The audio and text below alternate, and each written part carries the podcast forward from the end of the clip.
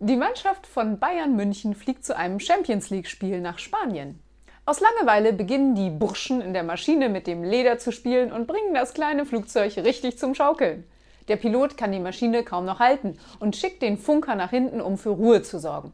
Nach zwei Minuten ist tatsächlich absolute Ruhe. Wie hast du denn das gemacht? fragt der Pilot. Naja, meint der Funker, ich habe gesagt, Jungs, es ist schönes Wetter draußen, spielt doch vor der Tür.